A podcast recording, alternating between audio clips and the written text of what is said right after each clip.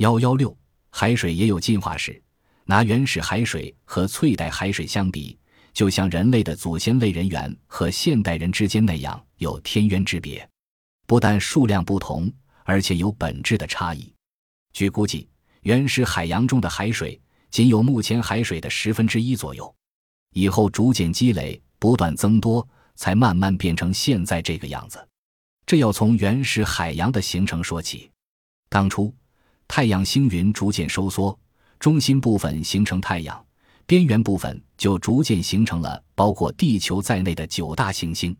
混沌初开，地球刚刚分化出来的地球结构松散，质量不大，所以引力是很小的。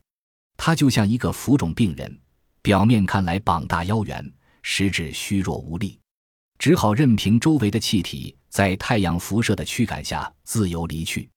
地球上第一代大气就这样逃之夭夭了。水在任何温度下都会蒸发，这时地球上即使有水，也一定蒸发成气态的形式，当然会被第一代大气裹挟而去。可以断言，在这个阶段，抛球上是没有液态水的。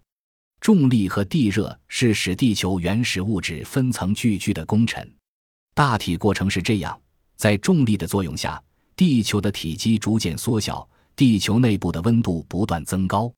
有些物质慢慢变软融化，较重的物质缓慢下降，较轻的物质徐徐上升。这样，像铁、镍等最重的物质聚集在中心，形成地核；最轻的物质浮在地球的表层，形成坚硬的地壳。地核和地壳之间则是地幔。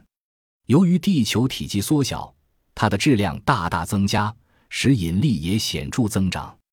地球内部因温度升高而产生的气体就会被地球抓住不放，这就形成了原始的大气圈。与此同时，隐藏在各种固体物质中的结晶水再也隐藏不住了，离析出来变成水蒸气。随着地热的增高，地球内部的水蒸气及其他气体越来越多，终于胀破坚实的地壳，喷了出来。这就是火山爆发。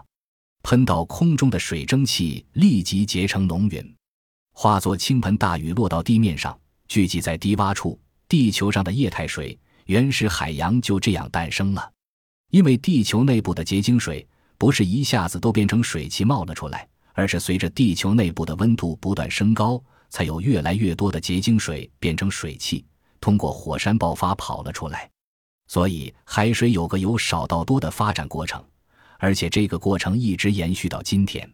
现代火山喷发的气体中总是含有一定数量的水汽，这是一个有力的证据。原始海水不但数量少，而且质量和现在的海水也不一样。原始海水基本上是淡水，现在的海水是咸水。大洋里的海水含盐量大约是千分之三十五。近岸海水因受河流注入淡水的影响，含盐量较少。大约是千分之三十，在干燥少雨地区的红海，含盐量高达千分之四十二。海盆盐分的溶解，海底火山的爆发，陆地上的盐分成年累月的输入海洋，加上海水不断蒸发，海水含盐量也就不断的增加。在生命起源的那个时期，海水可能还是淡的。